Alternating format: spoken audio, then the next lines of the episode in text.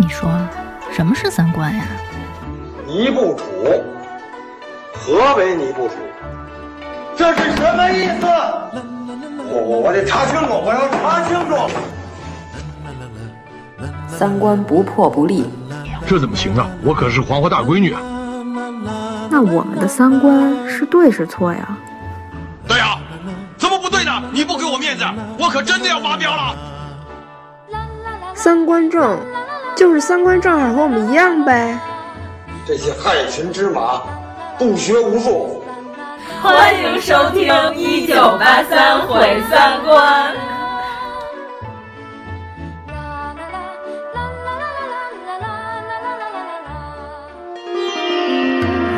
走，上哪去啊，师傅？天竺。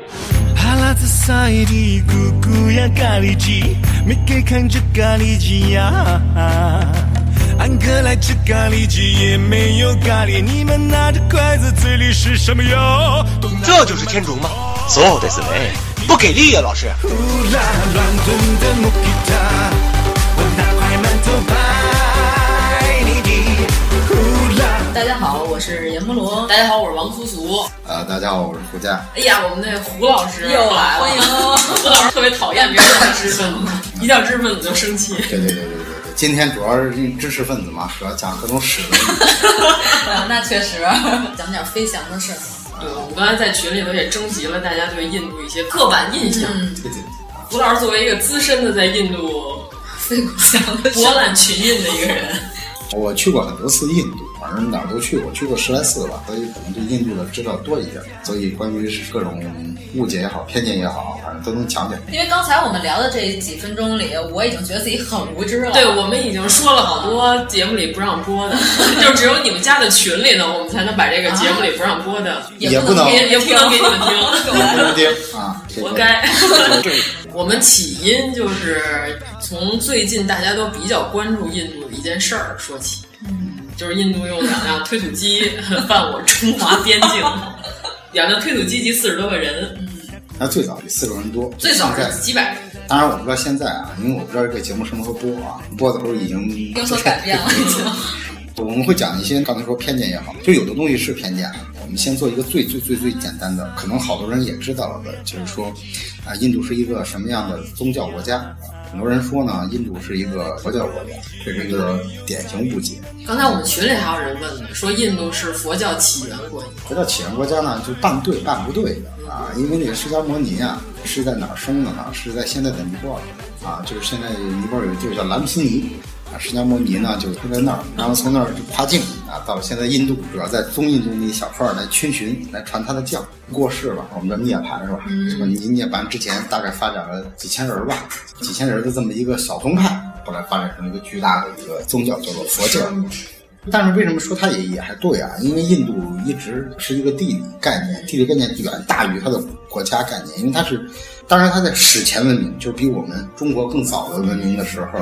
啊，就我们夏商周之前，他们是有统一的，但是后来呢，雅利安人来了，把他们全打败了，他们这个全散开了，散开了好多年啊！你知道唐僧去取经的时候，印度就几百个国家啊，它就是个区域啊。尼泊尔实际上兰皮尼那个区域是默认是划归到传统的印度的区域里边去，所以你可以认为是一个联邦国家。它连联邦都不是啊，也不能叫联邦啊。对对对，但它是所谓的同种同语言啊。它有点像中国原来的战国啊，战国也不像，因为战国国家就比较少了，它比较像春秋哦啊，它有点像原来的日本，日本那么一个小国家，你记得战国之前的时候，日本有武田信玄对，就一两百个国家，就一村儿就一个国家，就是几个村儿打架，对对，就就一村儿一国家，然后所以呢，你知道，又说回来，这个说我们泱泱中华是多么的牛逼这事儿。就我们古代打仗，一打就是几十万人，对吧？你看那个谁，就是战国的时候，长平之战，白起，白起坑赵国，对，一埋就埋四十万人，对吧？印度和日本一国家都没四十万人，那打仗都是，你别看现在印度电影一眼，你看着十几万人，都是特效，对，造出来的，实际上也是这样，就就那么多人。啊，日本就更惨了，不提了，日本的统辖间之战啊，是叫什么来着？一共几千人，对他们来讲已经是一个巨大无比的战役了。在中国小屁屁一个啊，所以我们中国人打仗是一个动辄百万啊，动辄几十万那种人多。所以说什么不动如山，就几十人不动如山，多简单呀！对，你弄四十万人不动如山试试。就讲多了，我们突然讲到打仗这个了。讲日本就是特别好玩的是说，日本人这个他忍者啊，什么武士精神很发达，是因为他人太少了。那人少的情况下，个人的能力非常的重要，所以你的忍者很屌，因为你拿一刀咔咔咔咔劈很多人，而不是忍者武士很重要，忍者也很重要，因为杀死对方一个人就消灭一个很强的人，就代表着你就消灭了一个特别有力的力量。中国不是这样的，一百多万人你弄死俩人就完全就完全不起任何作用，你知道吗？再就讲印度，印度呢，因为刚才我们讲了叫犯我中华，虽远必诛的这个事儿。印度人呢是不怎么能打仗的国家，一贯是北京话叫什么比较软的国家。但是印度特别好玩，历史上的大的征服者都折在印度，亚历山大。我觉得主要因为太热了。它两个原因，太热绝对是一个特别重要的原因啊。就包括你知道那个成吉思汗也是折在了印度，就进不去了。虽然后来印度统一莫卧王朝还是成吉思汗的后人啊，但是在成吉思汗那个时代呢，确实就在印度打不了。两个原因，第一个确实太热，基本上去完之后就热的受不了。一个热，一个瘟疫。再一个呢，印度实际上战略纵深，印度比较大，战线拉得很长。而且你想想，亚历山大从那边打过来，他就已经打了多长时间？都叫强弩之末。那会儿已经，他那些兵已经不想跟着他，都想回马其顿。对，包括成吉思汗也是，他打到那个位置，已经强弩之末了，他就已经打不太动了。再加上你知道，印度刚才说热、瘟疫，还有大象兵。大象兵很唬人，你知道吗？因为没见过大象的人，觉得这东西还是挺恐惧的啊。因为实在太大。对对对，叫被称为异兽。中国古代史上都把这个大象称为某种异兽。对。但是那是所谓的叫做冷兵器时代。但是现在这个打仗是不需要，就是说什么你热这件事儿，对现在打仗来讲不是任何问题啊。主要我觉得那会儿亚历山大就算从印度打过来，也得被赵武灵王闷那儿。差不多就是那个时期。而且印度此前我们也是中印的边境斗争嘛，就被中国打得稀里哗啦的。因为印度一向是嘴炮，就是反正嘴上说的很厉害啊。因为这个跟印度的民族性有关系，印度人太关心精神，所有关心精神的人，关心时间久了就变成精神病了。精神的对，就就每天都活得很精神。然后呢，关心精神这个事儿，你会变成宣扬某个观点，因为你要讲啊。所以你现在去印度，你也会发现大量的那种。所谓叫宗教家、苦行僧，他们都特能说。印度整个的都特别能表达，就是印度政府也是这样，嘴上是能说的，然后也很冲，但实际上你真开打呢，印度是不行的，就这么。他们只能在摩托车上叠罗汉。从这个二战的时候也是啊，印度也很瞎，对吧？嗯。就是因为那个印度人是雅利安人嘛，啊，印度人种是雅利安人种啊。因为雅利安人和日耳曼人是同一种祖上啊，是希特勒是这么认为的。希特勒本身作为一个不纯种的日耳曼人，认为纯种的雅利安人和日耳曼人是世界上最牛逼的民族嘛。印度和伊朗人真的是纯正的雅利安人。哎，伊朗人不是波斯人吗？不是错了。伊朗这个词是什么？这个词就是雅利安人之地。伊朗这个这个这个国名的含义就叫雅利安人之地。雅利安人最大的支系就叫伊朗印度。哦，这是一个人种。他们是近亲，就这个希特勒呢，就认为你们这雅利安人嘛，你们很优秀嘛，所以希特勒还是很努力的想靠近这个跟跟印度结一个盟，你知道吗？因为我们都是世界上最牛逼的这个人种啊，所以你知道印度那个时候在二战的时候是比靠近德国的，但是因为它是英国的半殖民地，所以它就很矛盾的一个国家。可是希特勒真正接触印度人，发现他们都那就很很软，然后没溜之后，对对对对，然后就然后就放弃了，转投了意大利，后来就放弃了，你知道吗？打仗差，连意大利都不如。对对对对，意大利人在历史上是能打仗的。但是二战的时候，确实对意大利人后来被声色犬马给毁了。哦啊，意大利人后来就是因为酒色掏空了身体，是吧？中国人说就和国家和戴笠 是一样。对，这个不能拿国家和戴笠比比跟意大利人，而且特关心精神的民族都特别不能打仗。意大利人的哲学也很发达。就哲学过于发达的国家都特别不能打仗。德国也出哲学，德国是规则化的哲学，不是幻想哲学。就所谓叫日漫神话是很很少，就很单一啊。希腊神话、罗马神话，更不要说印度神话了，是多么的丰富啊！都是在炕上发展的故事。对，所以呢，就是这个还不太一样。我今天在群里提问，大家对印度有什么好奇？基本上都在问恒河水和印度满大街都是翔这件事。啊，我我给你讲个故事啊。那印度呢，北部有一邦叫阿加斯坦，基本我们去印度都要去阿加斯坦哈。有很多著名的城，粉城、蓝城，乱七八糟的城，都是出现在全全都在阿加斯坦啊。粉城呢叫做斋普尔，就某一年呢，我和几个人就春节的时候去了斋普尔，我们就在那儿租了一别墅呀，就在那儿住。中国人你知道，春节是要吃饺子，就我们觉得不吃饺子这事儿，人生过得特凄凉。我们二十四节气都吃饺子，春节肯定是。印度当然也有一个馍馍，他们那个馅儿做的特别难吃。对，而且它不是水煮的，它是蒸的。对，它是蒸的，因为我们一定是吃手艺饺，自己做的是吧？自己做前天得买菜，然后得买肉。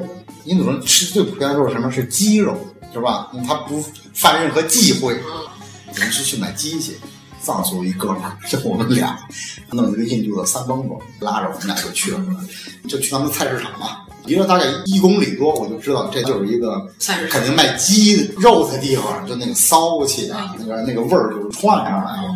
就我们捂着鼻子马上也到那儿，到那儿之后呢，我说买鸡，因为我们在北京买白条鸡都是已经把好拔好了，都冻上了。对他那儿呢，我不知道印度是不是都这样，反正至少那儿他没有白条鸡。嗯，他是说呢也挺好，他说我是活鸡，意思就是我给你现宰。嗯，他说好吧，然后我们就就买一个活鸡。卖活鸡的那儿呢，基本上我们脚就已经下不去了。就我是跟那个三蹦子那哥们儿说啊，我说你就别走了，我不能下去。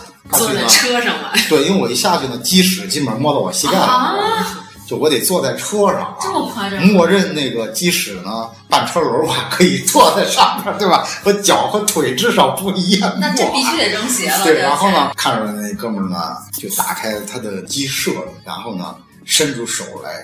从一堆屎里边拔出一只鸡来，我的天哪！是鸡屎吗？啊，对，应该是鸡屎，应该是鸡屎。你看在鸡头上拉屎，然后也太狠了。然后拔出那只鸡来，那只鸡呢，我觉得生命力还顽强啊。拔出来之后，那个鸡呢就抖了抖翅膀，然后蹬了蹬腿儿，所谓叫鸡屎飞起啊，鸡翔，鸡翔飞机，鸡翔。然后你知道，就是那个鸡的骚气味，再加上那个鸡屎在拔出来一瞬间，那个嘣的一声，然后那个味道，哎呀，太好了，这个。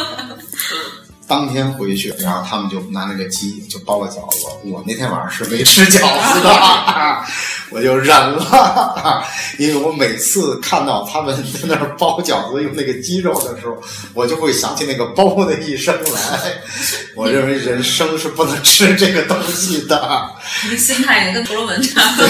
这不是婆罗门说的，我作为一个正常人。据说胡老师回国之后有半年没没碰芝麻酱。这这不这没没没没这不是我。啊，我另外有一哥们儿回中国，真的半年没吃鸡蛋，那是真的，那吃不了他们的任何饮食，只能吃所谓的蛋炒饭和蛋炒面，连吃了一个多月，就嘴里全是鸡屎味儿，真的。这个是金爷吗？不是金爷，是另外的一个爷。就回来之后半年是完全吃不了，真的是吃不了任何鸡蛋，只要闻闻到鸡蛋就会吐。他们吃的原因是因为他们一看。你知道吗？我看见了。那那你们去的是一个特别偏僻的。他们所有的卖鸡的能够限制你宰的地方，你一定是偏的，因为宰这件事在印度就是一个很，因为刚刚跟你讲过，所有的屠杀东西的就是恶业，你就不是良民应该干的事儿。没有什么超市之类的可以直接啊，应该是也有，但是没没去找。对，但是我们没没有去找，因为那儿离据说离我们比较近，而且我们有一习惯，喜欢去菜市场，我们喜欢去菜市场。没想到这个这么体验一下当地的人生啊！我们确实体验了人生。这是一个故事，还有一个故事呢，是去班加罗尔。刚才提的班加罗尔是印度的所谓叫 IT 的东西啊，因为有有一本著名的书叫《世界是平的》，它的开头的第一段就是讲班加罗尔，就是在班加罗尔的一个高尔夫球场，你去打球的时候，你太远看见摩托罗拉啊，当时摩托罗拉很屌啊，苹果啊什么的那些世界著名的 IT 企业。他都能看见那个牌子。他说：“你在印度打一个高尔夫球，他都能看到这个旗。他说：“这个世界是平的。”班加罗尔是有很多高楼大厦、很漂亮的地方啊。但是我们说叫高楼大厦有阴影啊，高楼下边有很多的，我说话比较直接啊，屎，有很多翔，对翔，我们以下简称翔。就我是在班加罗尔遇到一个什么情况呢？就某一天啊，我去到班加罗尔，班加罗尔是印度的香的，印度香的聚集地，去买很多印度香。然后呢，我说我要顺便的去看一看那个高楼，那写字楼就三里屯儿，国贸啊，还不是三里屯就就是那种很好的写字楼。我当时就从前面过去了，哎，很好啊，很干净啊，就绕到后边去，因为我回去，你知道，我走后边比较近，就往那跳着走，遍地都是翔，吉祥宝地。然后你就开始要跳跃型的穿过各种翔。当然我们铁掌水上漂。对对，我们在在印度当然也 因因为因为我刚才讲了，我经过那个吃鸡的经验，就反正就蹦着走呗。我走到一个路口，看见一哥们儿，那哥们儿呢就倒在了翔各翔上，倒在那，仰望苍空，又晒太阳，在翔上正在晒太阳。那就是他是躺在墙上，还是在墙的间隙之间啊？就摆出了没有那个间隙是不足以你躺在那儿，哦、间隙只能还是躺在墙，只能支持你跳跃，然后躺在躺在躺在那儿，然后有点恶心了啊！这事儿就是根本躺在墙上，可能就就不舒服啊啊！这时候呢，就来了一个警察，那个警察都夹一小棍儿，你知道吗？就原来香港电影里对对对那种就小棍儿。你说的很对，包括看那个三十年代的英租界、法租界，那些人都是夹一小棍儿，是为什么呢？是因为原来香港和三十年代的那个上海，它很多低层的安保人员就是印度人。阿三吗？对，那个警察就过来了，警察当然也啪啪跳跳跳跃，也跳过来了，走过去了，然后就开始痛打那哥们儿，就我也不知道为什么揍他，这哥们儿呢就躲啊，平躺着晒太阳。然后他就趴过来，然后然后那个棍儿打在那哥们身上，那个响 飞溅，飞溅。然后那天太阳又很好，太阳映照在翔上，形成一道翔的彩。走在乡间的小路上，暮归的老牛是我同伴，蓝天配朵夕阳在胸膛。缤纷的云彩是晚霞的衣裳，就哇，对，基本上要吐了，这玩意儿也算人生之奇景啊！一般人见不到。对对对对对，就然后我就跳着就回去了，晚上我又没吃饭，就是还是挺简单。对，那印度人就随地大小便吗？我给你讲一个例子啊，这样两个说是犯了中华这随便必脱啊。回国之后，半年之内不吃鸡的那位老师，就当时有一经典的论断，就说呢，中国要不要把印度全占了？那哥们说呢，我们不能把你占了，为什么呢？因为我们在印度修厕所的钱我们都他妈付不起，就没厕所，比修铁路还贵。就是说我们不能占印度，不然我们他妈支出太大了，在修厕所上啊，少不是没有啊，肯定是有的，你也不能说他没有厕所。但是我又，前两天我在北京，我从平安里去观光，我骑自行车，我一直从平安里骑到崇文门，我才能找到一个厕所，是一样的。北京的公厕多吗？我就胡同里，胡同里不是？谁知道呢？这就是问题啊！就大家不知道。实际上，我们几乎在所有的地方都会遇到这个厕所的问题，并不是只有印度。当然，我们讲印度的厕所是少，一定是比中国是要少的，这是肯定的。但是也不至于说一个都没有，这是不可能的。只是呢，它的男性还比较容易一点。印度呢有一种厕所，三面厕。啊，知道那种对。三面厕是什么呢？就是三面挡着的，正对人的那一面是没有挡的。所以男的可以背过身去上厕所，就看不见了。对对对对。上厕所就挡脸就行了，其他地方都。对对对对对，就 就是就是对，所以你就可以背过身去。女的就麻烦这事儿，好一个袋子，然后自己 放在上面就可以，对吧？就我们经常会坐印度的火车。我们经常在印度火车上会看到人呢，你知道吗？坐着火车，你经常会看到有一排人就蹲在那个铁道边上，正在那就背对着方便。那你只能看到一排屁股啊！对对对对对，没错，就是看到一排屁股，一排屁股是真的。又上升到一个问题了，印度火车上是不是挂了好多人？没有没有。哦，那就是网上那些图片，孟加拉就是可以辟谣一下，并不是印度的火车上挂了好多人。啊，也有分时间段。哦。那比如他印度最要大壶节的时候。啊，印度的交通网是这样，我认为就印度的铁路交通是很发达的。印度是所有的站都是没有验票的口的，它的所有的站我们叫什么开放式的车站啊，而且印度的售票系统，我认为是比原来的比幺二三零六强，比中国的发达的。我们是可以在中国通过印度的网站来订票的，以前都是有先订好。但是我我要说一句，老外通过咱们中国的幺二三零六是订不了票的，对的，因为那个验证码那上面写的是中文，懂了，就是你给我点，请问以下六张图中，呃，蝴蝶是哪个？蝴蝶俩字看不懂，就是死他也买不了中国票，你知道吗？啊，印度的火车就慢，迟到率比较高，这个是真的。然而，印度的火车最大的问题呢是两个问题，一个是小偷啊，再一个呢就是性骚扰。这个印度火车，我们叫做 sleeper。中国人翻译叫卧铺哈，中国的卧铺都是很好的哈，在印度呢，所有的车等级里边，sleeper 是最低的，最差的叫 sleeper，它就是个卧铺啊，它就是个 sleeper。但他们最好的是不是跟咱们动车那高铁？不是不是不是，动车高铁这玩意儿呢，只有中国和日本新干线就才有这东西，反正就是一个特高深的一技术。印度的所谓的最好的是头等舱，它是包厢，它很英式的。哦，殖民地啊，对，感觉还不错，很好，那个待遇非常好。但 sleeper 呢？它就是短铺，比我们的那些卧铺要短。白天都是大家都坐在那儿，而且呢不是一个铺一个人，它不是这么卖的。一个铺可以卖好多人，当硬座坐。当然你也可以晚上睡觉，是吧？啊，这是它里边就骚扰两个问题最严重的就在这个上面。现在实际上比以前好一点，因为以前我们去住 sleeper 的时候，坐火车的时候，我们要把鞋子都要拴起来。哦，在印度所有的这种 sleeper 的电扇都没有开的，都是坏的，都是装饰品。对对对，以前是好的，而我去的都是坏的。我们就把鞋呢脱下来，用鞋带挂上，你放在底下就非常容易就丢了。当然也不一定是丢，有可能是不正给你踢上去了，因为它的人流量特别大。啊，我以为是被人穿走了，就非常有可能是被人给你穿走了，穿走了就是丢了嘛。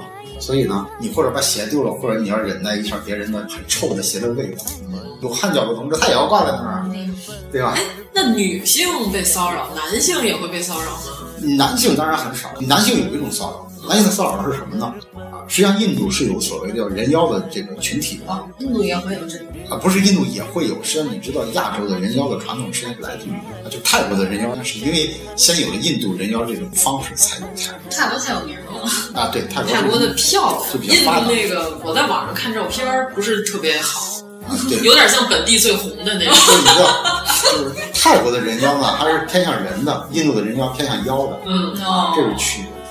这人妖一般就骚扰男性，跟你要钱嘛。呃，人妖很爱在火车上，或者说给你要点东西吧，你不给他，他开始骂。那女性的所谓骚扰啊，印度的男性当然性骚扰怎么讲？伊朗的男性性骚扰也很严重啊。为什么这么严重呢？为什么这么严重呢？几个原因。本来印度教就歧视女性啊，啊，所有的宗教都歧视女性。那外国女性也越是外国的，她越爱骚扰，这是男人的本性。你越漂亮越爱越被骚扰，这是一定的哦，对吧？他不认为你洁净或者不洁净，这个在他心目中你当然没有他洁净了。印度人很精神化的，那他们他们洁净，他们不觉得这个是外国人容易引起国际纠纷什么的这种没有。不是这样，精虫上人都这样，精虫上脑，谁还在乎这个？但是印度，我们会遇到很多知道的例子，就是你在火车上，他会晚上去摸你的腿啊或者脚啊什么的，这个是是不能讲普遍，有的会有的。但是有新闻上说的那么严重吗？强奸永远是个别性，没有任何一个地方强奸是普遍性，除非像西非或者某些那种残暴的基于种族灭绝的目的而产生的一种暴力行为，那是战争性屠杀。正常的民族强奸永远是个别现象，新闻呢永远是找一个点来给你讲。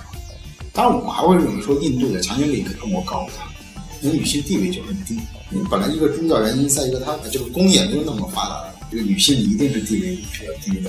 穷山恶水出刁民。对对对对对，啊，而且呢，地图炮啊，这是。而且呢，就是他们有一个观点，他男的不认为这件事是一个错误。这是一个特别怪异的观念，他不认为他是犯了一个错误。之前那个强奸犯不就是觉得自己没错吗？对他，因为他分几种强，一种就是当然是基于性原因的强奸啊，再一种原因呢是基于宗教他认为你你不破坏宗法，这是惩罚性的，他是有这样的。他认为女性，你比如说你不应该抛头露面，女性不应该干这个，不应该干那个，所以呢，我来强奸你是我要惩罚你。观念的问题。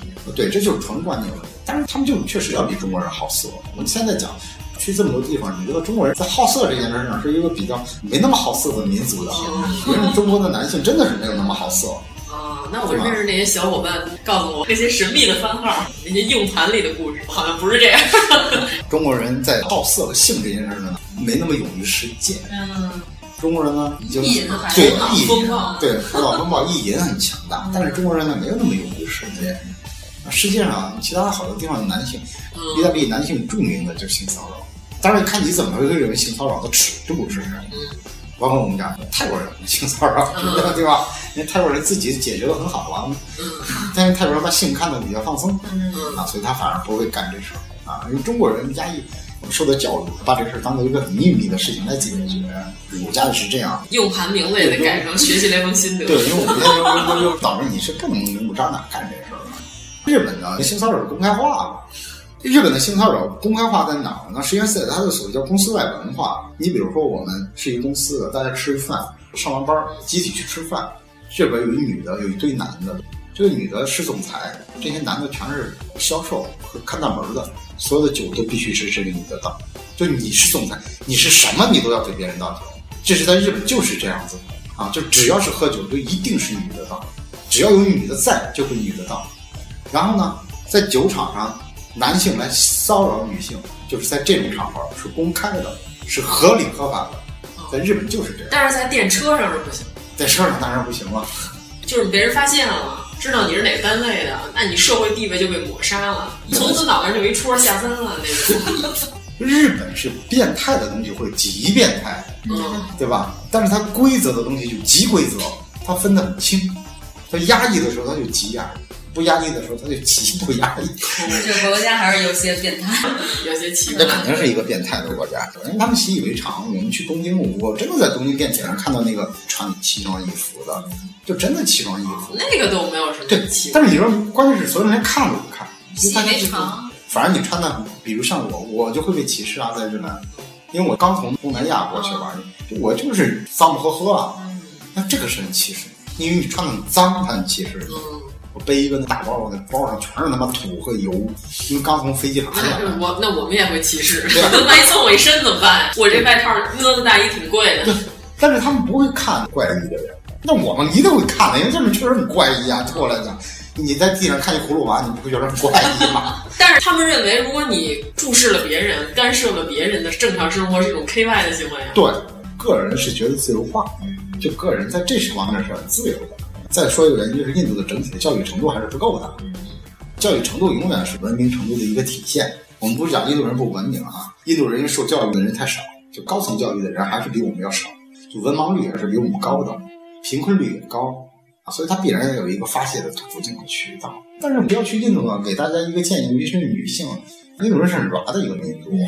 你抽他？就如果你你你碰到有人想骚扰，无论在语言还是行为上，一旦产生某一事儿，你说太冷，立马就给一嘴巴，就立马就没事儿了。嗯，就给你吹一下，就立即就再也不敢惹你了。他逃得很快的。我们中国有一个事儿讲，碰到强奸或者侵害的时候，不要过度反抗，有可能会产生更剧烈的侵害，然后杀了你了，对吧？嗯。那印度人很难产生这样，你只要剧烈反抗，他就落荒而逃了。对，尤其是你是外国人，全世界我认为，我遇到的，因为我去过二十个国家，我不能说都是啊，我遇到两个国家，单个人跟你 PK 的时候，最软的国家，一个印度，一个韩国。啊，是吗？韩国也是。韩国人就是这样啊，别看他商量是挺多，他跟你牛逼，你就跟他牛逼。你牛逼一上，他立即就完蛋。韩国人还是干不过东北人的。韩国人当然干不过东北人了。嗯。但我一直觉得韩国人就是地域把它划成一个国家，但是他也应该算是东北那边的。韩国人算不上东北人，北朝鲜人才是东北人。这么回事？韩国人靠海了，已经海边民族，你知道吗？哎，就是他们不看身材体积上的抗衡，完全不看，主要看气势。哦，打架就靠气势，那没问题。所有的打架都是靠气势。咱可以气，咱可以气。对，我这都是身后自带四个光环这种。完了，一定要大脚抽，一下动手这一下就立马就下。我遇到过两次。我您已经抽过这么多印度人了。我没有。我在印度呢，我是自己打过一次架，我还碰到一个女孩，我就说到这个问题，就是有一个女孩跟我们一起。小女孩很小，就瘦瘦小小的，就是我们在前面走着，没注意，后边可能有男的骚扰她，我因为我没看见，我不知道那男的怎么着。那男的人高马大，比我们所有人都高大，那女孩伸手就一嘴，立马嗖嗖嗖嗖嗖，哦，知道吧？我那个吵那问题比较赖我，因为我心情不好，我跟人吵一架。心情不好，在那走路，结果有一哥们儿在一远处，也不知道跟我喊什么，叫着我，完了我过去，可能想卖给我东西，应该是。后来我说我不买，因为我觉得他说不好听，他用印度语我也听不懂他说。反正我不管你说什么，我得揍你。没有，反正他结尾因为他说了一句英文，那意思就滚蛋，就是我听见了。你说人骂人的时候，永远是英文最好的时候，你卷他一个，然后有这纸，然后然后抽你一下，有意思吗？哎哎，这句英文这这句英文怎么说？我不会。啊，但是气势对，就直接过去，我就指着他，然后反正一通道歉，就我都走老远了，还得给我道歉呢，我生怕你回来跟人揍他。我是觉得骂街一定要用母语。韩国人也一样，气势到了。我我我在韩国济州岛吃饭，我在那儿吃饭，他在那儿喝大，就在我们旁桌，喝大了他们就闹了，对吧？然后就撞了我了。然后我说你靠那个，你不能挤得我都没法吃饭了。他们都是在那个像榻榻米上那样。啊，跟我那意思就是，他说还有完全听不懂。去你妈的！我站起来拿一瓶子，我站着看，立马直接从电视机旁边那边去。这太怂了，猛虎落地式。那一桌六个人，我就俩人。韩国人真的是这样，韩国人就是这样。那你说我这暴脾气上印度完了回来养成了爱抽人大嘴巴的习惯，该怎么办？身后有四个气旋，背着战旗跟孙悟空一样出来。真的，我就说谁要去印度，尤其女性，你要保持你的就很冲的态度，基本是没有问题的啊。再另外一个呢，就是我说到旅行了，所有的我我不管了，谁要去印度旅行，住青年旅社一定要注意就完了。哦，反正我觉得印度是不是不太适合穷游啊？他已经够穷还穷游？我不知道你叫穷的概念，就是睡上下铺，青年旅馆上下铺那种，是最便宜的，路边的饭，你吃不着最便宜的。就我们现在讲种姓，就我们说回刚才说雅利安人那个事儿，呃，说伊朗和印度人就是都是雅利安人，种姓的诞生就是因为雅利安人入侵了印度。啊，印度大概在很早以前是有本土人的，他们本土人你现在在印度也能看见，都长得比较黑，又黑又小，有点像斯里兰卡那边的吗？也不是，比斯里兰卡人还还黑哦。对，但他不是马来种啊，马来人种是马来人。印度不是说从雪白到乌黑是千变万化，对对对，有一个渐变色的一个人种 排列。它是这样，他们最早在印度河流域一个发达、极其发达的文明，比我们早比较多。在我们在三皇五帝的时候，人家已经是有城市了，城市有下水道了。那个文明程度，我会认为现在比有些印度的城市现在还要文明，至少人的污水处理系统非常的发达，你知道吗？到后来就被毁了。被毁的原因？当然有人会说是雅利安人啊，有人说不是雅利安，因为世界上所有的古老的文明莫名其妙一下被毁之后，大家都会觉得说是外星人啊，就因为大家不理解为什么它忽然就没了。而且呢，文字什么的和现在是完全不一样，他们有些特别神秘的东西，后来有遗迹发掘。公元前十世纪的时候，雅利安人就是从伊朗过来的。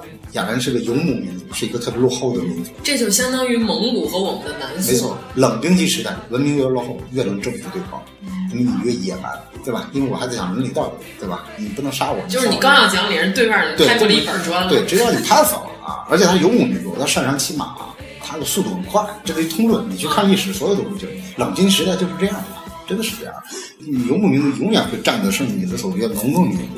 农耕民族因为它固定嘛，就农耕你必须要在这一个地方待着，它游牧是不需要的，游牧过去把你趟了，我就去下一地儿了。它移动化都很强，所以呢，印度就被雅利安人给征服了。雅利安人统治就想一个办法，就分等级。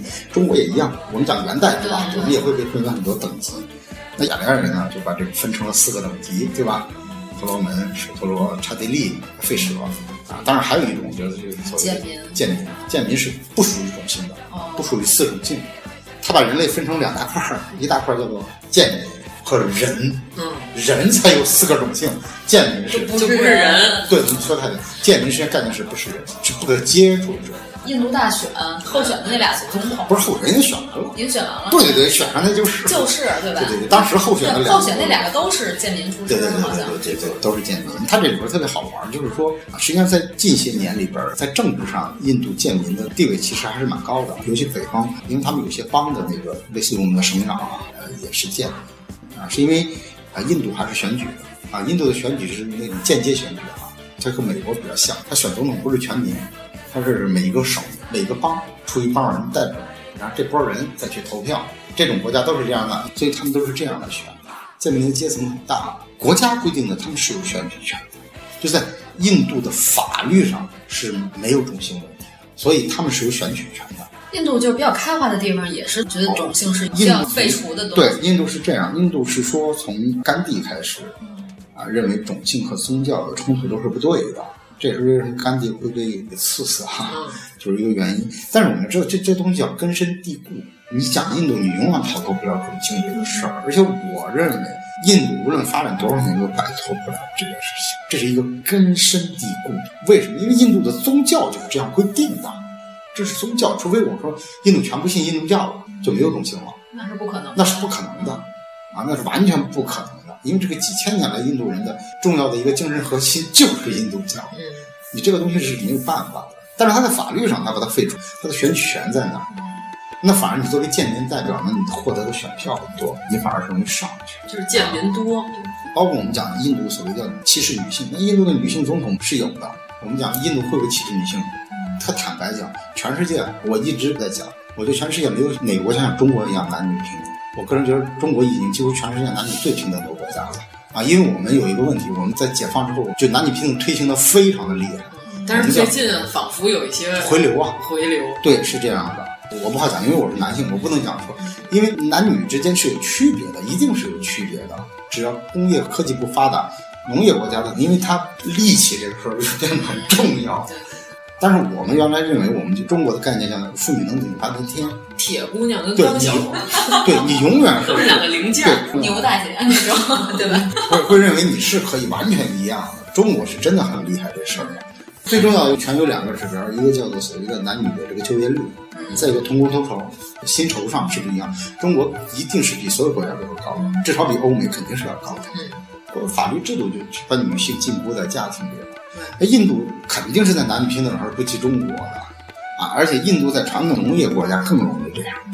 印度的工业没有那么发达，当然在根儿上也有一些对印度教的问题。那如果说这总统真的是贱民，那婆罗门要是在电视上看见他，是不是得赶紧闭眼？不会的，我不能看，不能看，看不了，看不了。婆罗门已经是受过良好教育，不是，不是，不是这样，不是这样，不是这样。那你概念上说婆罗门是受过良好教育的，包括刹帝利对吧？刹帝利应该是统治者，按道理婆罗门是祭司，刹帝利是所谓的国家的统治者，是武士。但实际上，你发展到今天，因为这个阶层的变化还是有的，种姓和阶层还是不大一样的。那贱民不一定不接受教育，因为我们看那个阿米尔汗有一个节目啊，就是在印度讲印度各种问题。阿米尔汗现在是印度崔永元，嗯，对对是的。我这么形容大家怎么理解。我今天还看了《古阿莫》六分钟，大家就说完摔跤吧爸爸。阿阿米尔汗并不单纯是印度刘德华，他还是印度崔永元。对，阿米尔汗是一个非常有有社会责任感的一个人。他里边讲了贱民的问题，他里边的采访对象啊是大学的教授，有一个女性啊，那是个女的贱民当大学的教授，她在生活中遇到了诸多的困难，但是从这事儿你也已经知道，建民是可以接受教育的，不然他当不了教授啊。你接受不接受教育，基本上是跟你的钱是有关系的，就跟你的家庭啊是有关系的，并不是因为你是婆罗门你就会怎么，不是这样的，这个阶层是不一样。那我说婆罗门不会有上不起学之类的？会有的，也会，当然会有啊，当然会有，并不是婆罗门都是很富裕的，不是这样的。原来如此啊！我我我刚才说是一个巨大的误会。种姓和阶层是要分离开的，有钱人富不过三代，哎，对，而且这里边有一个特别特别重要的概念。就是说，种姓和你的贫富的阶层不是一个等同划一的，是因为印度人在他根本上就不认为是等同划一的。印度人讲婆罗门，如果他真的严格按照印度教去做，在他老年，他就是一个流浪的人，就是因为你的结束，你是要灵修的，灵修知道吗？你要去森林里头去流浪，去苦修的。就苦行僧才对你结尾，你必须是苦行僧，你才符合印度教对于人的规定。就跟摩诃婆罗多和罗摩衍那里那些仙人一样，对，就是腰上缠着缠腰布，在森林里唱诗。对他认为人一开始生下来，生下来的之后，你就要需要去接近凡啊。印度教认为凡是就像我们说的天人合一啊，他追求的是所谓的叫做凡人合一，就你和那个凡要合到一块儿去。那你生下来呢，你就要学习这个东西，作为婆罗门，你也要承担祭祀的责任。当你长大一点呢，你要承担你凡人的责任。结婚生孩子，那你一旦结完婚生孩子，到了四十多岁，你就应该放弃这一切，去修行。这个修行呢，第一是苦修，你要先去苦修。你比如，呃，右手举着，我们也不知道为什么。啊，我看过那个纪录片那大哥手都萎缩了。对，他绝对萎缩啊！就是他的那个。哎，就他就举着，然后你单腿立着，就苦修。做一些反人类的事情。苦修呢，你就是为了感动所谓的三个神。啊，感动三个神之后呢，你向他许愿，他一定会答应你。不管你的愿多么的合理和不合理，他都会答应啊！这是印度教特别神奇的地方。印度教的仙人是要比神还要牛逼的。然后呢，你知道苦修完了，你以为你结束了？不是。如果你到七十多岁还不死呢，你需要去森林里边独居，就你连祈祷都不行了，你就得找一地儿坐在那儿，喝点露水啊，吃点叶儿，你就这么活着，最后就快成仙人了。就你说的那些仙人，那些人，你比如说有一个叫什么蚁种啊，啊，对对对，智智种啊，就是那种，就坐在那儿，那蚂蚁在他身上都弄一个蚂蚁山，他就在那那么坐。但实际上你发现你的结尾是这样的，但实际上很傻的，对吧？全印度婆罗门最后变成蚂蚁种了，那还了得吗？对吧？不是这样。那印度得有多少蚂蚁？就我们还是要家庭防治红蚂蚁。哎，婆罗门呢，并不是说你一定是一个很有钱的一个，但是他为什么很高？因为在印度教里面会认为是这样，心灵的洁净和你的位置远胜于你外在的金钱。他说你婆罗门是洁净的，所以你的种姓高是因为你洁净，而并不是因为说你有钱。因为按道理刹帝利是比婆罗门更有钱的，因为刹帝利是统治者啊，是这样的。当，婆罗门因为它传统上的，包括刹帝利，它的种姓问题，它的受教育程度一定还是要比贱民或者说更底层的其他种姓是要高的，这是必然的。但是它的人数是没那么多的。因为我在网上看过一帖子，就是一大哥在印度那些比较保守的那些邦，他就是研究这个种姓，然后研究印度文化。他住了一段时间，在他同学家。他有一天就是去贱民聚集的村子，然后溜达了一圈，然后回来之后发现他的旅游鞋被他那个同学他妈给烧了。那是这样。然后他妈说：“因为你去了贱民的村子，所以我认为你的鞋是不洁净的，这东西就必须得烧掉，回头买双新鞋赔给你。”对，所以你知道印度的种姓问题是这样的。所以刚才你们，因为我们刚才讲的说是总统。对吧？我们讲的大学教授，他在这个层级上，他的种姓问题实际上没有那么严重。嗯，但是这事儿很严重，是因为底层是大多数的。嗯，因为你是一个金字塔型的社会。对，所以我想说，如果这建民总统出现在电视里，然后他妈会把电视关上，不会，我看不了。这是不会的，就是因为他的地位提升了。哦，就说白了，你知道总统过来的吧？啊，很简单。我叫你说，我去见您的村子，我回来会把鞋烧掉。那今天我会见一下总统，我也可以见一下总统，我也可以很好的跟你聊或者怎么样。但是我内心深处会不会歧视建民？我依然会歧视建民。你知道这叫特例，对你对这些人来讲，这个当总统的贱民是个特例。那么多贱民不就一个总统吗？对吧？就这个事情代表种姓的歧视消亡了，不是这样的，因为它是基于政治啊各方面的原因出来这么一个。无论怎么样，你两个候选人都是贱民，这事儿还是证明贱民地位的上升。我认为就很曲折的一个道理。就种姓这个问题啊，印度不止光所谓叫印度教的种姓包括穆斯林的问题。因为种姓这个制度啊，就是在印度影响了全世界，欧美可能除外。你在马来西亚也是一样的，它依然是有种姓。日本也是有的，所谓华族。对贱民这个概念，在很多国家都有。日本的贱民这个阶层的出现。有人会认为就是受印度的影响，嗯，印度文化实际上是对日本有深刻的影响。但是现在日本应该这概念应该没有。日本现在还是有贱民的，日本是有专门的，就像贫民窟一样，贱民聚居的地方，只是不去报，不去讲那个东西像不存在，就没人知道。所以它的贱民的程度会实际上是要比印度还要严，因为它是完全抹掉了，就连地图上连那块区域都比较掉。日本好像特擅长抹对，直接就把这个东西没了，这实际上。很歧视，很歧视了，就你知道吧？就我不认为你存在哦，但实际上就是存在，就是他们觉得这样有块屎，不是把它铲了，是把它拿纸盖上，对，看不见，对，他就默认没有啊，就视而不见，这个就很过了，是吧？我们会讲到说，印度还有穆斯林，穆斯林的种姓也是受所谓的印度原来的种姓制度的影响。印度现在有百分之二十几的人是穆斯林，但是穆斯林比较富裕，教育程度也高，所以比如我们看到说宝莱坞啊，三个可汗嘛，宝莱坞有三个著名的男星啊，都叫可汗，阿米尔汗，阿米尔汗就是穆斯林，对对对，还有那个沙鲁克汗，啊，就是演孔雀，对对对对，我觉得他长得跟变形人那男主角有点像，他你说一点都不高级，他拍了有一部那个电影就叫我的名字叫可汗嘛，啊，可汗这个名字本来就是个伊斯兰名字。汗这个名字就实际上就是我们说的那个可汗，可汗就是可汗的意思，实际上是个姓，这个姓本就是一个很高的种，就统治者的后裔，所以你说阿米尔汗这几个汗都是很高的一个种族啊，这是最明显的，实际上是印度的边缘国家尼泊尔，尼泊尔最明显啊，尼泊尔是唯一的一个印度教国家，但是它里边的婆罗门和刹帝利占的比例要大于其他的，就它大部分人都是婆罗门和刹帝利，是因为当时。打仗的时候，一大帮印度人跑去尼泊尔，他为了统治尼泊尔啊，然后他给大家的姓都很高，所以在尼泊尔的种姓更是职业化就反而是说你是，你比如像释迦对吧？就我们说释迦摩尼这个姓啊，释释迦族库马里不就是全是释迦族选出来的？释迦族是干嘛的呢？铁匠，就印度最好的佛像都是释迦族的人造的，就是种姓这个歧视呢。因为我也遇到过，我在去印度呢，呃，我有一个朋友是贱民，当然他很有钱，他在北京留学，然后我就认识他。在中国的时候，你是完全不会体会出这个人是个贱民这个事儿来啊。就前几年我老去印度的时候，有一次他接待我。说你吃饭就只能去他们家吃饭。他跟我讲过这个问题。他不能去饭馆。是这里边是这样，就是说他能不能啊？他是可以，因为他很有钱。嗯。实际上你是看不出他是个贱民来的。对啊，那饭馆因为我我又不会脑袋上贴一个条，是吧？而且呢，我是在孟买吃饭，那个也不是他们的老家，他们老家的人可能会知道你是贱民，你出去大家会觉得，但孟买人谁知道你是贱民啊？对吧？就像我们在北京，我们谁知道谁谁谁是哪儿来的？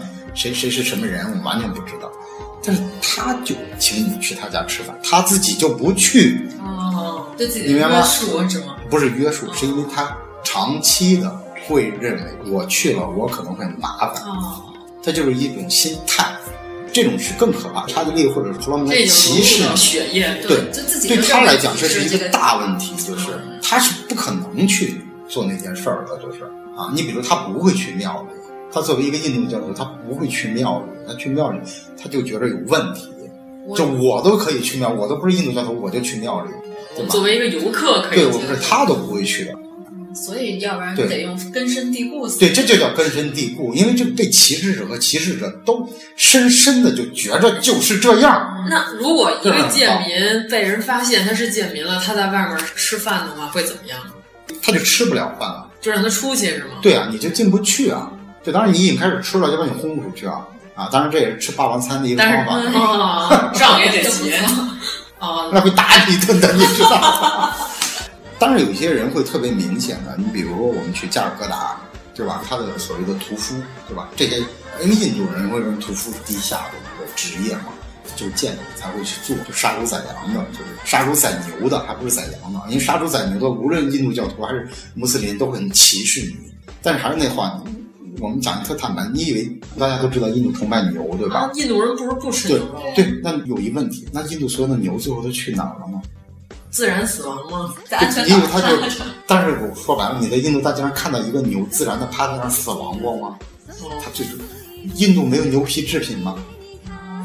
印度难道没有牛皮做的鞋子皮带吗？那他们怎么这样？不吃牛肉，但是使牛皮 LV？对啊，你知道这个东西怎么来的？贱民来出。而且贱民是不吃这些肉的，贱民是可以吃牛肉的。那我感觉健民身体可能比他们好，因为吃吃牛肉有助于身体健康。在印度里边吃什么东西最好？就是吃素。印度人认为吃素是一个特别牛的事儿，不指光印度教徒，光穆斯林都是吃的越素你越厉害，代表你是越富裕啊，种姓越高啊或者怎么样。吃素是一个特别厉害的事儿，他们是避免吃任何肉。那全世界流行吃素也是从印度啊？不是。这还是基本出于健康的角度考虑，这事儿是是出自于北京卫视的养生节 张木本越来越胖，主要是因为人类越来越胖，导致的吧？啊，因为我去印度呢，我去过一个穆斯林家，巨有钱的一个家庭，他们家那小儿子跟我特好，啊，那小儿子长得极帅，就是那种虽然是穆斯林，但是穆斯林都应该挺帅的，为什么要说虽然是穆斯林？就容易有好多穆斯林不是不是雅利安人。你说雅利安人是真帅，纯正雅利安人是特帅的，你知道吗？阿拉伯王子那种。对对对对，就是那个，当时那个真特帅，就比较离经叛道的，留一半长头发，每天穿一大皮坎，骑摩托。我们一大堆人去他们家吃饭，吃一种东西叫做巴扎囊。巴扎囊呢，就是类似于我们的手抓饼，你知道吗？就是一个人给一个崭新的锡的那种盘子，雕着花儿，你知道吗？就雕着伊斯兰的那种图案，那极漂亮的盘子。听起来有点像薄饼。啊，对，就是包子，做的很好吃。我们大概四个人吃了，人家那个那哥们跟我讲，他们家人多，包括佣人啊，他们十几个人，可能这个一整天三顿饭都没吃，我们吃这么多饼，见识到了中国人的饭量的实力。关键是死人吃的太难吃了，你知道吗？这东西确实做的很好吃，但我吃完了之后，他们就直接把那盘子就扔了。嗯，就我们所有那个盘子，因为你们吃过猪肉是吗？不是这个问题，他认为你是不够洁净的。你看你很干净啊，但他依然会认为你的心灵别扔了，给我呀！你去他们家门口捡，你可以但是你，蹲守。但是你作为人家的贵客，你也不好意思临走前捡一盘子回去，对吧？但是我们作为贵客，你让我看见你把我用完的盘子扔了，我心里也有点不太过。当然，人家没让你看见啊。我是因为他们都在吃，我我实在吃不下了，我出去溜达一下，我说回来再吃。啊，然后我就碰着，就看见了，看见人家正在扔糖。对对对对对。哎，这个感觉有点像妙玉扔了刘姥姥用过的茶杯。哎，对，精神上就是这样，他就认为你不洁净啊，不论你你刷多少牙吃什么，他就认为你不洁净。但是我就说这是不是一种歧视嘛，对吧？你包括说你不接受者实际上是印度教的，对吧？按道理穆斯林实际上，你比如像阿米尔汗为什么可以去采访贱民，跟贱民接触？因为他是穆斯林，他认为我是可以的，对吧？但你知道，也只有阿米尔汗这种级别和思想这样的人才会去做。实际上，穆斯林的印度穆斯林也是不接触贱民的。嗯，其实我觉得阿米尔汗简直都快变成圣人了。啊，他是挺圣的，是，他是挺圣的。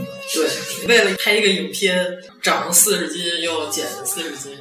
所以这种贱民啊、种姓啊，这是一个改不了，因为他改的不是光一个贱民问题，他需要把所有的种姓全干掉。就是印度的精神支柱没有。对，就是你刚讲的那个问题，就是说，那为什么在湿婆之城瓦拉纳西岸边？那些祭祀的，那就是婆罗门了。嗯，那些祭祀为什么都长得很帅、很漂亮，对吧？你在网上知道有一个著名的有一个女孩儿哈，嗯，穷游的，对，睡遍瓦拉纳西岸边的祭祀，被大家骂了半天。青年啊，现在你还可以，他还在上面，就上面每天在写自己跟健身教练要不要怎么样一下，就为什么长得那么帅，保持那个那个状态？他就是保持着他本身的纯洁，他是有传的，他就比较纯种的雅利安人。那纯雅利安人确实长好，就是长得漂亮，只不过长得漂亮的结婚，生下来还是长得漂亮。对，你知道印度人种特别丰富。我去印度，我在果阿大街上碰上几个人，你知道穿牛仔裤、穿 T 恤吗？就完全就是中国人。我就过去跟人聊天，早晨说要吃早饭，结果一说好，就是他妈纯印度人，而且不是移民，那都是好几百年的印度人。那些人是在哪儿？那些人就是从我们云南那边过去的。从种族上就是从我们云南过去，但是相貌完全没有。他们完全就是中国人。你的第一感觉，这就一定是中国。他连日本人和 韩国人都不是，他就是一中国人。印度你时不时你偶尔就会碰见，所以印度的人种特别丰富，但是他的祭司保持了完整性。他不混血，对他不去串，就他也包括火祭啊，那也是婆罗门毕毕生要保持的一个东西。你让一个其他的人去弄一个，你觉得很奇怪的，你知道吧？所以我觉得种姓好不好呢？我们当然会认为不好，因为把人分成三个就等嘛。主要是不利于混血儿的诞生。你说你消灭他吗？那你把印度消灭掉。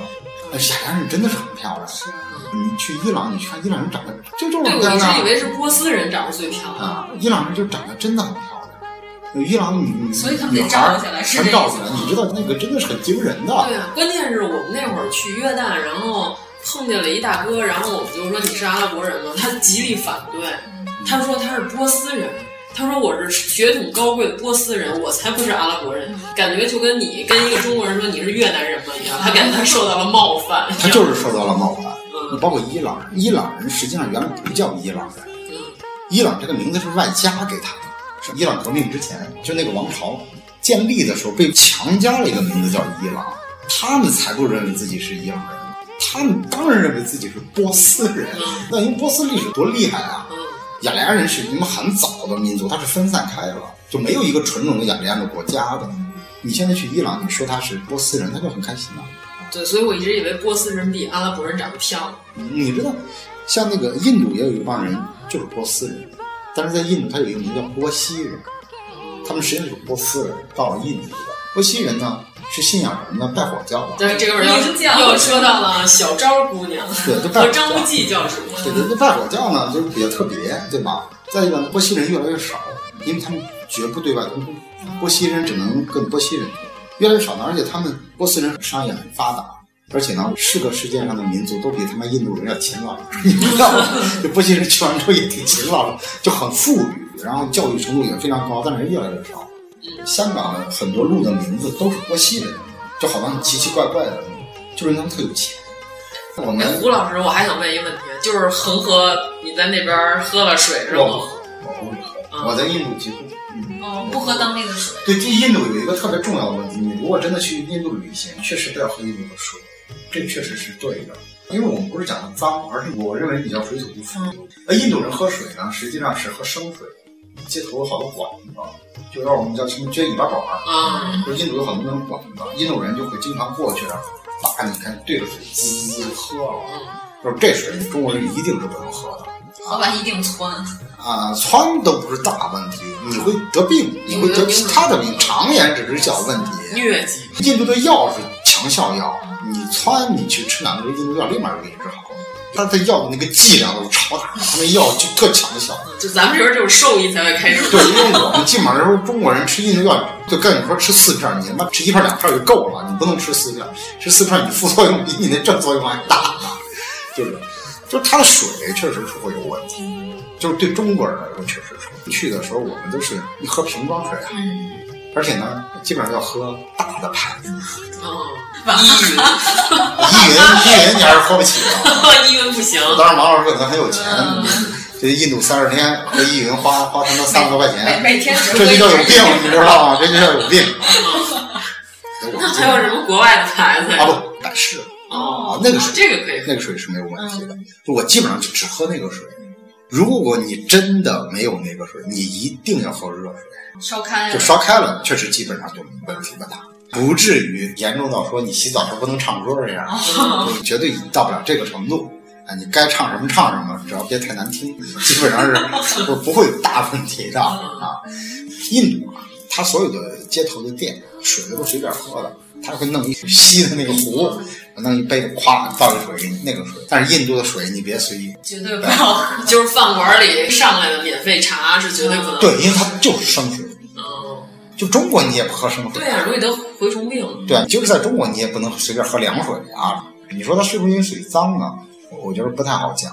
更多的觉得真的是因为水土不服，它微生物和我们中国的微生物不太一样，所以不要轻易的干喝河水。虽然我们河水就更不要喝，虽然我们已经百毒不侵了，但是我们也不能抗衡印度。恒恒河水确实就别喝，嗯那谁喝恒河水啊？人印度人也不能喝恒河水。哦，这不就是个段子吗？啊，印度人是拿恒河水沐浴，也不喝恒河水啊。啊，但是他们会用那个刷牙呀，刷牙也不是喝啊。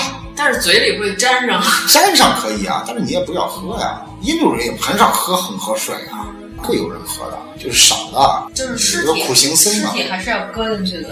啊，他是这样。呃，印度的就是瓦拉纳西为什么是个圣城？印度教的概念是说，你死后一定要去瓦拉纳西。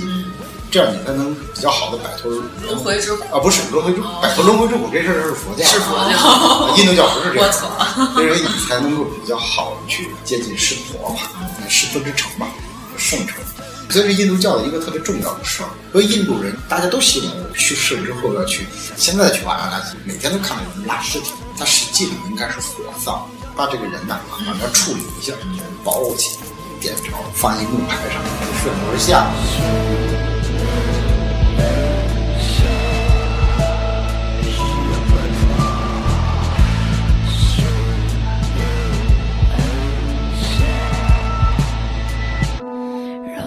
的过去。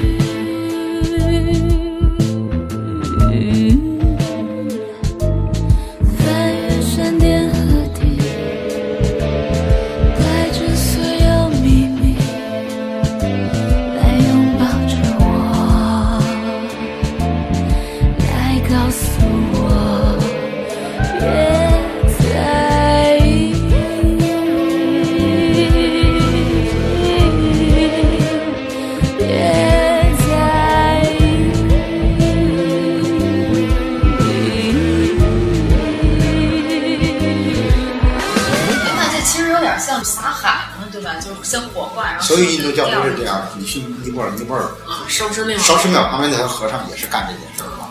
那这个和那个水葬还是不一样。它不是水葬，它实际上是火葬。对呀，对呀。对，它是火葬。就水葬是直接就把尸体搁到水里，啊，就飘哪儿就不管。对，很少很少有真正的水葬这件事儿。不，就是云南那边的葬，就是是极少啊。水葬是一个极少极少。所以说他们不是不吃鱼还是怎么样？他们不吃鱼，不是因为这个。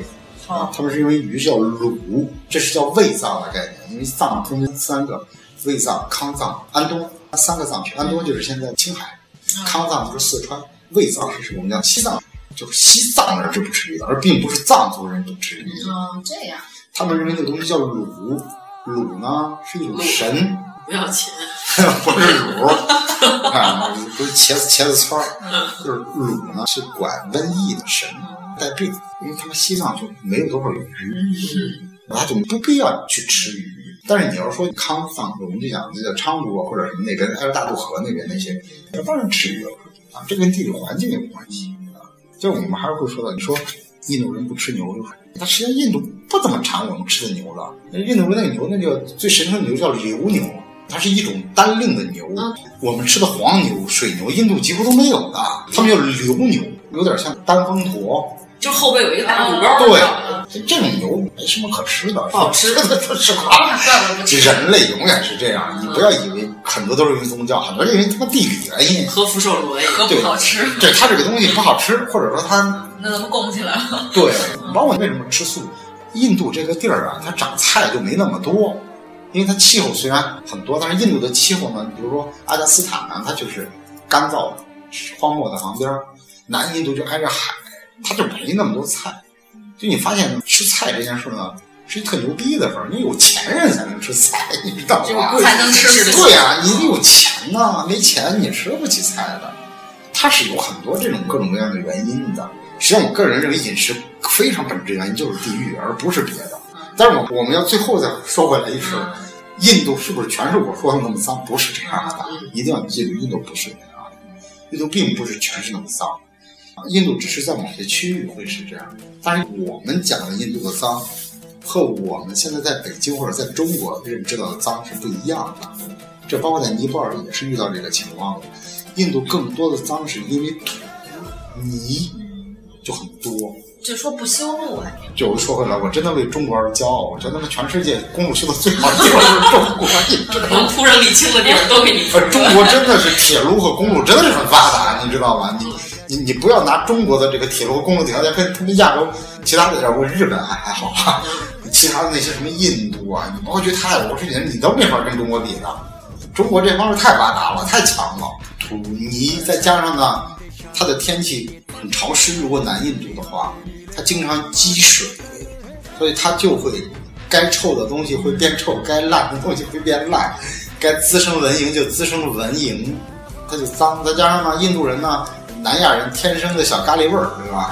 天生的小茴香味儿，你就会去了，确实会觉着啊。哎，他们是不是也不能杀生啊？跟尼泊尔人一样？对，都不能杀生啊。反正我在尼泊尔，我去买钱包，然后空中飞了一只蚊子，那老板正在给他女朋友打电话，然后我就要打那蚊子，他就把手机扔了，制止我。这事儿分人啊，这事儿分人，不是这样的，不是所有人都这样，尼泊尔也不是这样。哦，反正他当时那意思就是让我不要啊，在他店里杀死这只蚊子。就这个事儿上，尼泊尔人会比印度人更甚，是因为尼泊尔人的印度教里边的佛教东西更多。不杀生这个事儿，基本上还是一个非常佛教化。印度教里边有一大派，实际上是在乎这事。印度教有三大派：湿婆、毗湿奴。还有小名叫做加利，加利啊，不是你妈欠佳丽那个意思，就师婆他老婆，嗯，就是什么雪山神女，雪山神女的很漂亮的，啊，是她变身之前，对对对，她后来她有的时候就叫性力派，就是我们对印度的很多误解来自于性力派这个名字。你看她形象有点像白无常，因为她有一大长舌头，嗯，她是黑无常，她就是大红舌头，白无常黑无常的结合体。印度教因为有一派叫性力派，所以大家好像就是印度教也是一个很邪恶的，对吧？性力派嘛，对吧？包括你这前两天有一个文章讲瑜伽，瑜伽就是性姿势，狗屁，完全不知道什么叫瑜伽，你知道完全不知道这个东西是什么。我现在很喜欢把叫加力派，人叫性力派这事儿呢，就大家会产生一个很大的误解。我们上次聊的时候好像就聊过这事儿啊，什么轮坐、双修啊，都会有这样。对，上一期说过，就是大家可以去翻回去听我们上一期，我们贾大师那期。就就我很爱讲这些事儿，我们就不详细阐述。对对对对，不是这样的。但实际上，印度教里面，你比如像新一派，就是我们说加利这一派，他有没有杀生？他有杀生。看到在网上说，印度教什么吃死人肉，叫食人僧嘛，在瓦拉纳西的河的一边出大马。抽大麻我知道，但是吃死人这个我还真没不知道，你在网上查一下。我我就知道那帮印度巴巴都是抽着大麻，然后先开始就是说说他看他们眼神空灵，说你要呼麻呼多了，你眼神也空灵。红眼。对，就抽大麻的人就是眼珠里边全是红血丝儿，牙特黄。他说了一特别对的，就是抽大麻多的人眼睛红血丝、牙黄。但是很多人会认为他们的眼红是因为他吃死人肉吃的。因为我们中国人有一说法，讲柴狗为什么眼睛是红的，是因为我们认为柴狗吃人肉。但实际上，我们就讲一个问题：食人僧有没有这个？是有的。我就坦白跟你讲，是有的。但是它是他的一个仪式。食人僧并不是整个的信力派，也不是伽利派，而是伽利派、信力派非常渺小的一支。但是他们是有没有这样的行为？是有的。那个行为很异常，所以很有名啊。对，这种行为是在宗教是有它的解释。哦，那他真吃了吗？还是就吃个指甲盖儿什么的？他兽皮，他是 他是就别吃大块儿。他吃大块儿，吃大块儿是有这个。我还是会讲，他就是一个宗教，而且他没有去吃活人。是都已经过去的遗体，遗体是他的某种仪式会有这样的行为产生，但是你并不能拿这么一小块东西代表印度教，整个印度教都是这样的，对吧？整个印度教都是这样，你就完了。有人写文章说，在淫荡中灭亡的印度吧，好像叫什么名字？意思讲瑜伽这事儿。哎呦，这种文章，胡老师怎么都不在朋友圈里实际上，你非要拿截取印度特别小的一块，然后你也不去管它前前后后，你就截取这么一小点来讲这事儿。印度的多元性非常非常强，有各种各样的事儿，各种各样的故事，各种各样的层面。你不要拿一个面去来讲。对，所以我特别想去印度，因为我觉得我在那儿碰到的奇葩，可能是我此生碰到的总和在诚实。你讲一个宗教概念，佛教里面东西叫中观，中观是什么？中观说世界是一个果冻，你只要碰一个点，所有地方就动。有点像蝴蝶效应。对，它不是一个方块，你看到这一面，这一面就是这样的。果冻，你这一块是这样，是因为它有很多密不可分的东西造成的，所以你不要去拿一个点去代表所有的一切，都是这样。如果你想从一个点去研究是可以的，但你需要把所有的联系全放进去，你看它合理不合理？不让盲人摸象。哦，高度上升了，就是以偏概全本来就是不对的。印度是一个神奇的国家，印度的国家的宣传语叫“不可思议的印度”，啊，这句话是非常非常的正确，非常非常的正确，这是他们国家宣传的自己是吗？对，他的印度旅游局的宣传语。啊，那他写的还挺客观的。对，Incredible India。旅游的口号叫“不可思议之印度”。哦，刚他们就有人问了一句，就是印度人现在还是用分左右手上厕所？哦，这个也是一个特牛逼的事儿，是这样：就我们去印度啊，找一个地儿住，除非是极度差的地方啊，就比如说你非要花十块钱住一地儿啊，你去所有地方，你进厕所的时候，你会发现泰国也是这样，他那厕所那儿一定是有一个是用来滋水的，嗯，就可以手持滋水的，再给就是卫生纸。基本上呢，就是说你可以用水来冲，你也可以用卫生纸。因为我们遇到的人是因为说，我去完印度是不是没有卫生纸？你知道吗？这是有人会担心这事。游人至少去是不存在这个问题的，这是完全不用担心啊。但是我们的厕所里确实是没有的，我们国家厕所里基本上没卫生纸。对，就你自己带也行，对吧？就是说你不用担心这个问题。游客至少是不存在任何这个问题的，所有的基本上的你能住的地方都是这样。那第二，我们讲印度人自己是什么样的，对吧？印度人呢，大的城市，比如我们刚才说斋普啊、加尔各答，稍微什么一点的，家庭里边也是这样的。我们是讲清洁，怎么清洁嘛？它就是它是用水呲的。那不就是跟日本的那马桶一样吗？那也是用水呲，按个按钮也是呲的。嗯，区别是这样。就日本的马桶呢是很高科技的，你摁完了呢，它是在马桶里边出水，对吧？这个呢是一个手持，它实际上是一个龙头，它有一个像扳机似的按钮，一摁，水枪，对，没错，没错，没错。但是呢，它是你自己来滋啊，它是这样的，家庭里边也会是一个滋的，这个基本上是这样的。那你说是不会有人用手？那我们相信在有的地方是用的，就你不能一概而论。知道吗？就像你说，在中国也是这样的，有的地方可能也不用卫生纸，我觉得在中国，对吧？偏远很西北的地方，用树皮刮刮。老爸，带纸了吗？嗯，快快得了，用不惯那玩意儿，算了，我自个儿解决吧。包括厕所就没有厕所，在地上挖一洞。哎，好像我们旅游那期我讲过，我上的最奇怪的厕所就是我脚底下是一个木板搭的，然后底下是猪圈，我就屎就直接拉在猪的头上。啊，对对对对对，这个都不需要惊讶。所以我就一直在躲着，我觉得拉他头上可能不太尊重。我跟你讲，这个都不算。西北地区啊，因为缺水，你即使去很好的那种，不是马桶的，就是那种蹲坑似的啊，它真的就很好，就像我们正常的蹲坑一样。你不是你要踩水吗？或者你要拉一绳啪水冲下来，因为它的水啊叫上来很难，所以呢，它之前呢，它都要先有高压的那个气儿，所以呢，每次呢，你要上完厕所呢。你在冲水，不是你要远离它，远离或者你要很灵敏的跳开，你懂吗？因为它下面就啪，太有难度了。对，遇上我无数次，没事儿喷自己一脸。就是反正厕所这事儿基本上就是这样。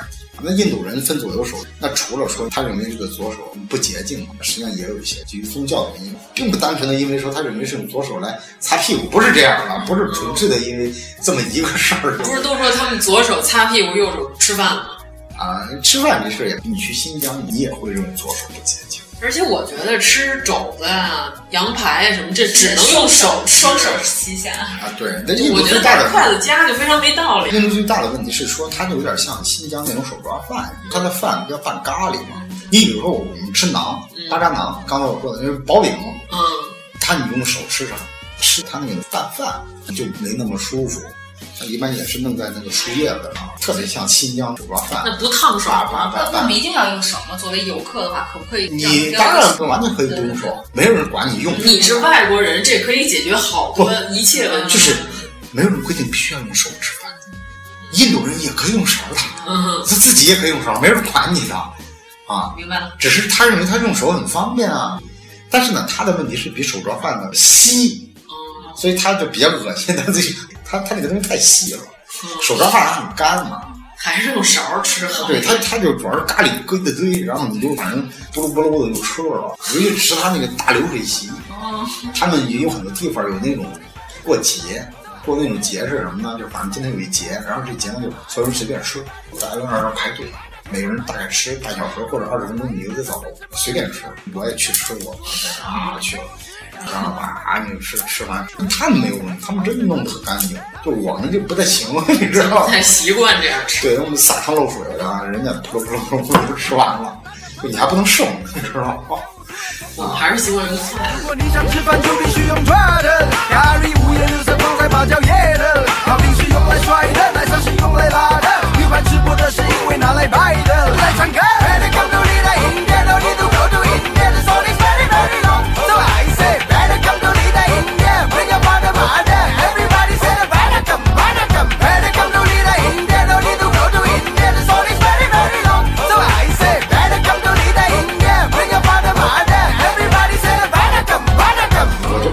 清洁卫生就是在擦屁股这事儿呢？它分阶层，富裕的还是不是这样？富裕的生活真的很，人家也是一个现代发达的，向正常迈进的一个国家。那当然了，对，当然了，而且它迈进很快。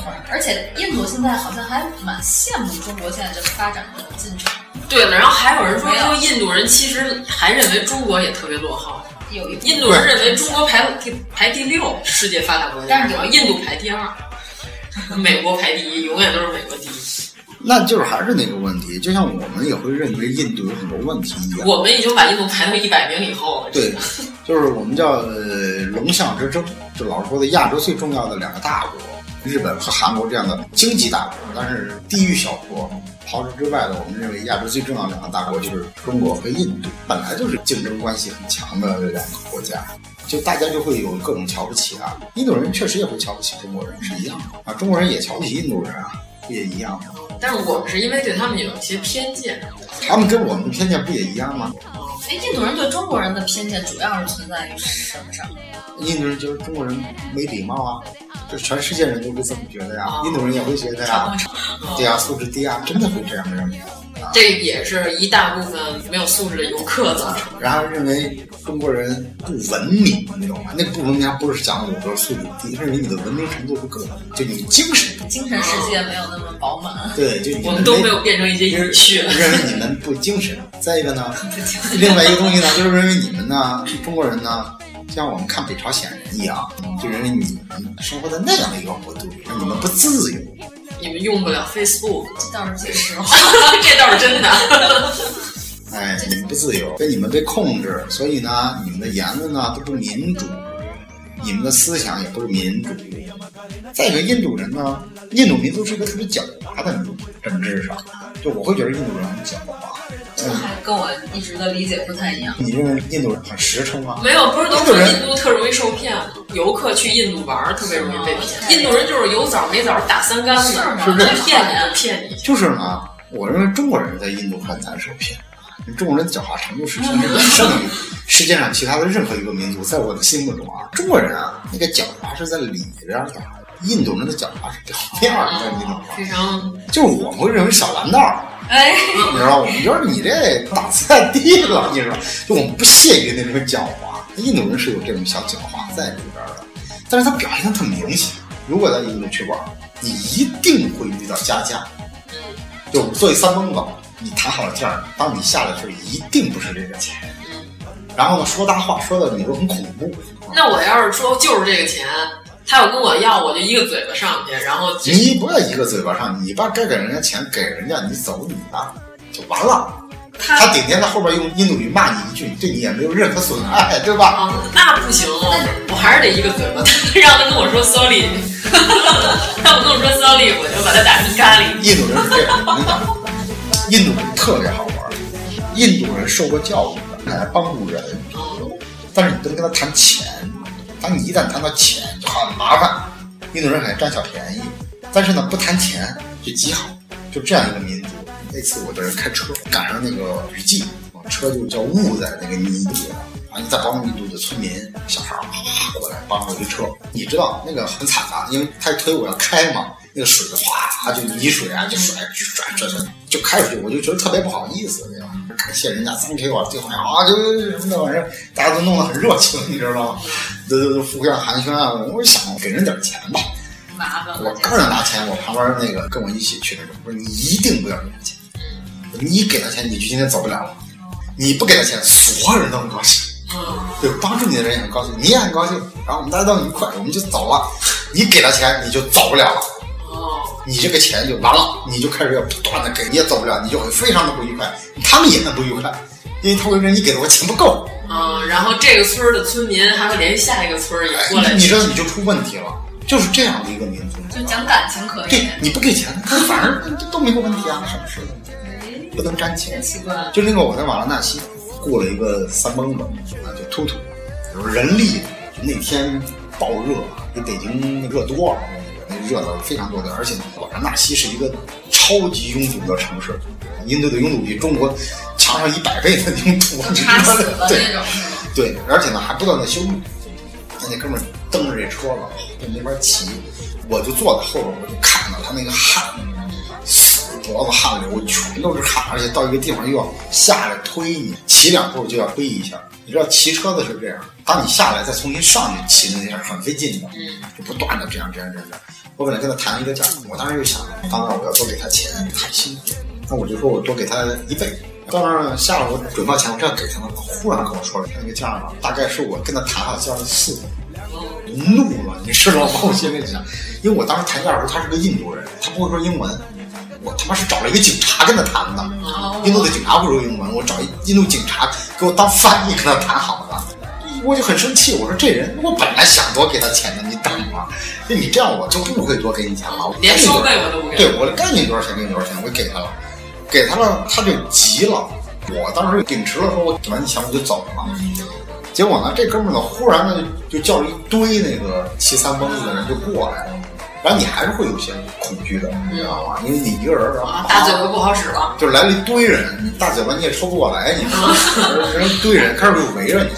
当时我也很痛，我说特简单，我说第一个你让我走，要不然我立即报警。因为我找过那个警察嘛，那印度警察他们会记录的，那我说英文他听不懂，你知道吗？他不会说，他们都不会说英文。但是这时候我就不好处理的情况下，对吧？没法威胁他。对，然后噌就跳过来一印度小伙，就从那个旁边店里冲出来，反正会说英语，受过教用英语跟我说说怎么回事？我说我我啊跟他说一下，他说你走。